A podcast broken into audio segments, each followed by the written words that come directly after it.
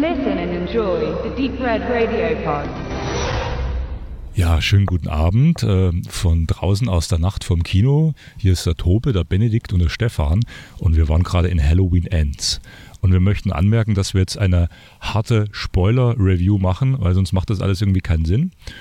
Ja, sagt mal Jungs, was sind eure Eindrücke jetzt frisch nach dem Kino? Für, für einen Abschluss einer Trilogie, die auf ja eigentlich irgendwas hinarbeitet, ähm, fand ich es überraschend wenig, muss ich sagen. Äh, ich, äh, ich habe das schon bei der letzten Review zu Halloween Kills gesagt.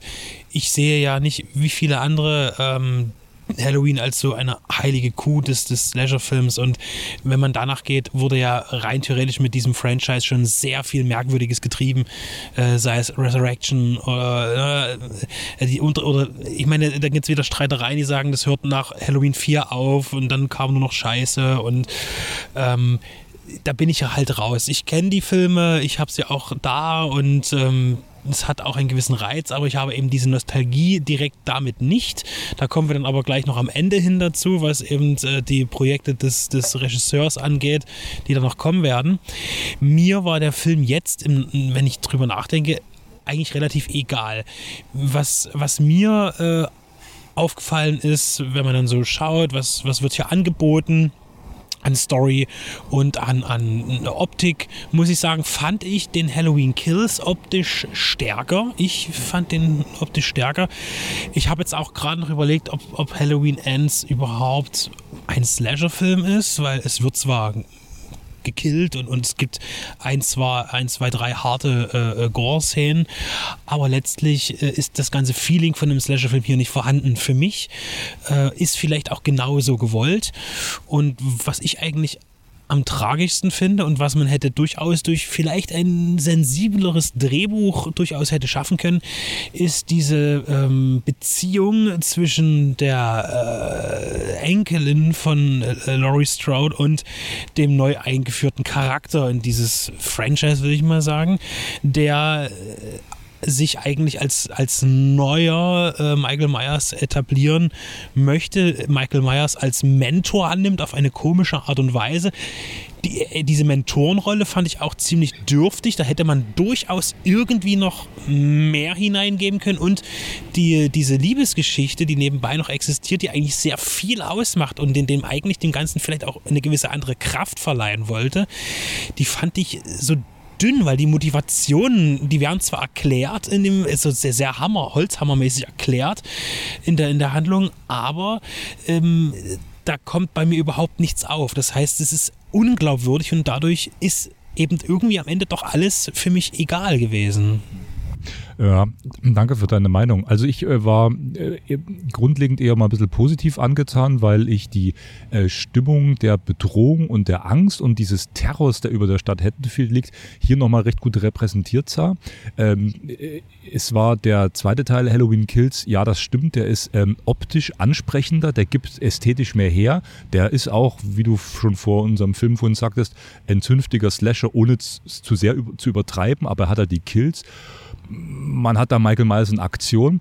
Ähm, das ähm, fällt mir jetzt rückblickend so auf. Die haben diese neue Trilogie entworfen. In dem ersten Film, der jetzt schon äh, vier Jahre her ist, hat man es nochmal reetabliert alles. Er war lange im, im Knast, also ein ganzes Leben im Knast, kommt dann raus. so quasi so ein Neustart, so ein Reboot. Im Kills darf er dann, da darf es nochmal richtig zur Sache gehen. Da erlebt man ihn nochmal in Aktion. Und hier tritt er bewusst sehr stark in den Hintergrund. Also zumindest die ersten kompletten zwei Drittel des Films sieht man ihn ja eigentlich nicht, aber äh, sein, sein Schatten, sein, sein dunkler Geist, diese Bedrohung durch ihn existiert halt weiter in den Figuren. Und dieser neue, unübliche Ansatz, den würde ich erstmal als positiv verteidigen. Äh, ich konnte ihm was abgewinnen. Also wir haben am Anfang gleich einen Unfall, du hast es jetzt gerade schon so angedeutet, oder dass wir es jetzt in allen Details ausspoilern müssen, dass er so, dieser junge neue Kerl in diese Fußstapfen von Michael Myers tritt. Dann hat man zahlreiche Bildbezüge, ich zähle sie jetzt ganz schnell auf, nur dieser, dieser Tunnel, dieser Gully-Tunnel hat an S äh, äh, erinnert, hat man gesagt. Zig Carpenter-Bezüge von Christine, Autowerkstatt, Schrottplatz, Radiostation, Fork, ich versuche es nur alle hinzukriegen, The Thing war drin, auch als äh, Filmzitat hat und so weiter. Also man hat Carpenter gehuldigt, so jetzt bin ich damit auch schon fertig, sehr stark, er war ja auch Executive Producer hier wieder. Und ähm, aber eben diese, ja, ich gebe dir recht, also diese Beziehung vor allem zwischen ihm und ihr ist ja zentral für den Film. Und die war die war da, die hatte auch starke Präsenz, sie hatten viel Screentime zusammen, aber da wirkte einiges manchmal ein bisschen plump, ja.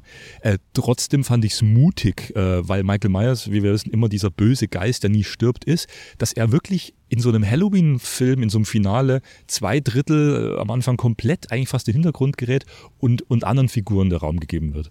Und wir erinnern uns ja, nur noch so viel dazu, dass in Kills ja äh, Jamie Lee Curtis sehr stark in den Hintergrund getreten ist und jetzt tritt sie wieder stark in den Vordergrund in diesem Film auch wieder. Also es wird wirklich versucht, auch mit dem Ende alles konsequent zu einem Ende zu bringen. So wirkt das jedenfalls auf mich. Jetzt können wir noch ein bisschen über die Stimmung oder die Schwächen und Stärken diskutieren, ja ich finde, dass ähm, der Versuch gewagt wurde, eben doch mehr äh, Emotionen in den Figuren zu zeigen, ähm, Zwischenmenschlichkeiten aufzubauen. Und das, was bei der, zum Beispiel bei dieser ähm, Liebesbeziehung der Aufkeimenden eben bei mir nicht funktioniert, das finde ich schade, dass das auch irgendwie ein bisschen versäumt ist, vielleicht angedacht war, vielleicht rausgeschnitten wurde, vielleicht nicht weiter verfolgt werden wollte, ist zum Beispiel auch die Beziehung zwischen Laurie und dieser Freundin, deren deren Namen ich jetzt nicht weiß, die in einer Bar arbeitet, die aber bei ihr zu Hause abhängt, so ein bisschen düsteren Flair hat, Tarotkarten legt. Für mich wirkte das so, ist das jetzt auch vielleicht dort eine, eine, eine sexuelle Beziehung, eine Liebesbeziehung zwischen Laurie Strode und einer Freundin? Ähm, das sind Dinge, die, die mir aufgefallen sind, wo ich gesagt hätte, naja, wäre das aber auch, wenn es so gewesen wäre, wieder viel, zu viel gewesen, zu viele äh, Beziehungen. Ähm, und, und ich finde, er stützt sich ja nicht wirklich immer auf, auf irgendwas. Also gerade auch ähm, die, die Allison äh, die dann, wo man ja anmerkt, dass sie halt irgendwie Vaterfiguren sucht und dann gibt es halt diesen komischen Polizeitypen, der, der wesentlich älter als sie ist, so ein grobschlächtiger Kneipentyp eigentlich, der einen dummen Sprüchen und so und hier, ja, ich, ne, und der dann immer wieder mal auftritt und sie irgendwie na, doch wieder äh, in die Falle haben will oder irgendwas und sie hat kein Interesse mehr und sich dann halt einen Jüngeren sucht, der auch seelisch gebrochen ist und da ihr Glück versucht. Äh, das, das das, das wirkt irgendwie nicht ausformuliert. Und äh, natürlich ist das jetzt Halloween Ends kein Film, wo man hingeht, um irgendwie zwischenmenschliche Dramaturgie zu erleben. Aber es wird ja in dem Film angedeutet und angeboten, aber eben dann nicht konsequent durchgezogen. Da fand ich es halt inkonsequent irgendwie. Und ähm, ich fand auch, dass die, die, die Düsterheit und die Dunkelheit in, in dem Film ähm, auch mir zu viele zu viel Grau hatte. Also ich weiß nicht, ich, ich komme dann immer wieder auf die Ausleuchtung. Das macht aber viel mit der Szenerie. Da fand ich immer noch den Kills wesentlich stärker wirklich. Ich weiß nicht, was hier ähm, gewollt ist. Also ich will nicht sagen, dass der Film jetzt billiger aussieht, aber irgendwie äh, fand ich Kills, egal wie Leute den finden, das war ein Film, wenn man ihn auch aus der Reihe rausnehmen würde, der hatte irgendwie Hand und Fuß, der wusste genau, wohin er wollte irgendwie und hier stolpert irgendwie alles so ein bisschen dahin. Und äh, dass das große Finale, das man ja erwartet, irgendwie bei so einer Trilogie, die als solche auch angekündigt ist und mit Halloween Ends auch betitelt ist, ähm, ja, da, da fehlte mir einfach was. Und ähm, natürlich ist jetzt die Sache, ich habe auch ein bisschen was gelesen und vorher Reaktionen und äh, dass dann auch andere drauf kommen, dass das ja anders weitergeführt werden wird und vielleicht die nächsten Filme mit einem, ich dachte auch erst, jetzt geht es so weit, dass man uns den, diesen neuen Charakter anbietet, der dann eben wirklich tatsächlich nochmal einen Film bekommt. Das schließt sich ja erstmal hier, äh, ist erstmal nicht erkennbar. So, das, das will uns der Film nicht suggerieren hier, jetzt nicht am Ende oder sonst wo. Äh, Finde es interessant, dass da Leute jetzt äh, was daraus stricken möchten mit dieser ganzen, äh, mich, mich beflügelt eigentlich eine andere Angst natürlich jetzt im Nachgang. Das ist das, was, was Green ja auch in Zukunft äh, plant zu machen oder bereits in Produktion eben ist. Das ist eine Exorzist-Trilogie, wo ich dann immer ein bisschen Angst kriege, weil das ist dann wieder das, was für mich ja eher, ja, dieses, diese heilige Kuh ist. Ja, Im Gegensatz zu Halloween ist es bei mir der Exorzist. Und da bin ich dann wieder ein bisschen ängstlich und bin sehr gespannt, was eben aus diesem wunderbaren Roman gemacht wird, vermutlich auch äh, unter Ausschluss des, des Folgeromans von Blatty, äh, der uns ja in, in Exorcist 3 präsentiert wurde in filmischer Form, ähm, dass das dann einen ähnlichen, egalen Weg geht. Das wäre für mich halt sehr traurig, aber mir dann vielleicht auch einfach egal. Ja, abschließende Worte. Bei mir leidet der Film an einem, an einem beschissenen Pacing, muss man einfach mal echt sagen. Du hast halt, Hatenfield kommt mir so klein vor wie noch nie.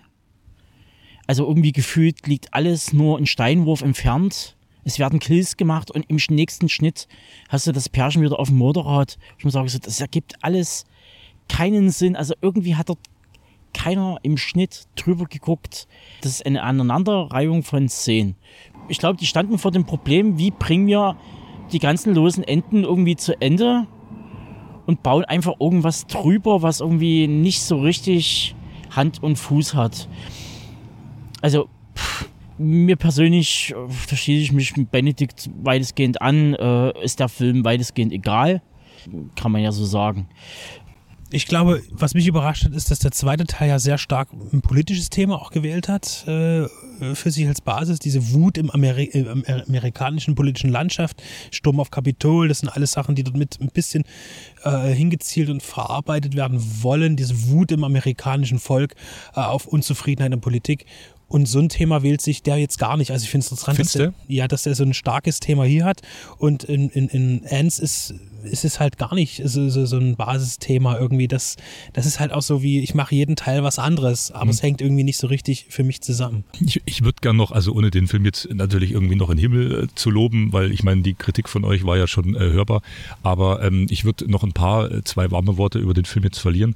Ich finde nämlich schon, dass, ähm, wenn man die Trilogie jetzt betrachtet, dass äh, die Teile so jeder wirklich eine andere Tonalität hat. Der erste hatte wirklich eine andere, der zweite, wie wir schon gesagt haben, hat seine eigene und der wieder eine ganz andere.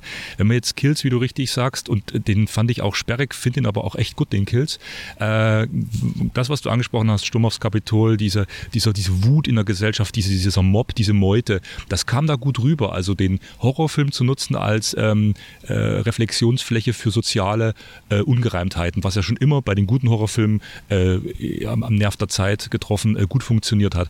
Und ich finde, hier ist es natürlich auch schwierig. Er hat sich selber diese Bürde aufgelegt. Ich mache jetzt den Ends, den Abschluss der Trilogie. Wir denken auch, das ist der letzte Film von Carpenter produziert und mit Jamie Lee Curtis.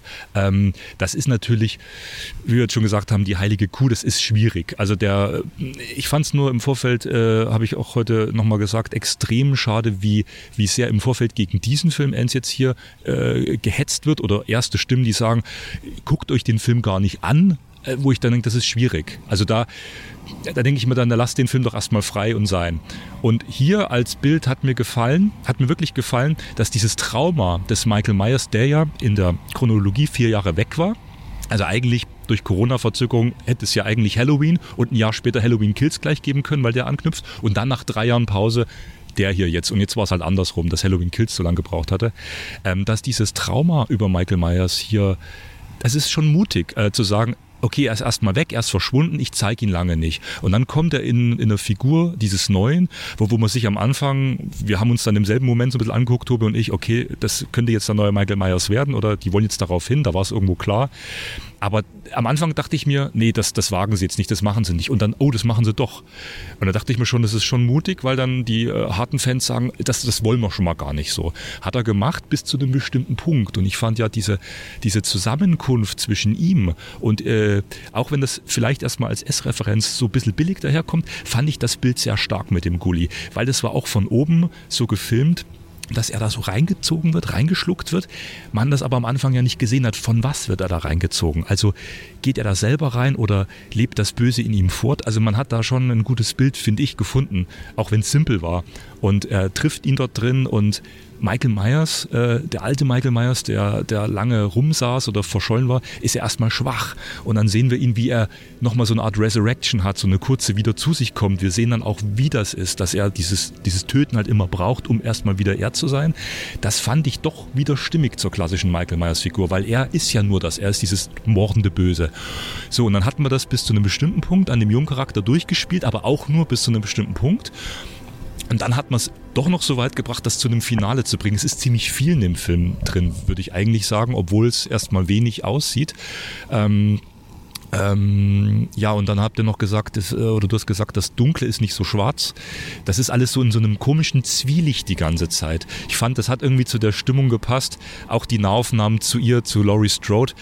Also ich hatte in dem Film drei in drei Szenen vor ihr ja auch Angst weil sie manipuliert ja auch ihre Enkelin nochmal, will damit abschließend sagen, das Böse oder das Manipulative lebt hier in diesen Figuren immer weiter fort.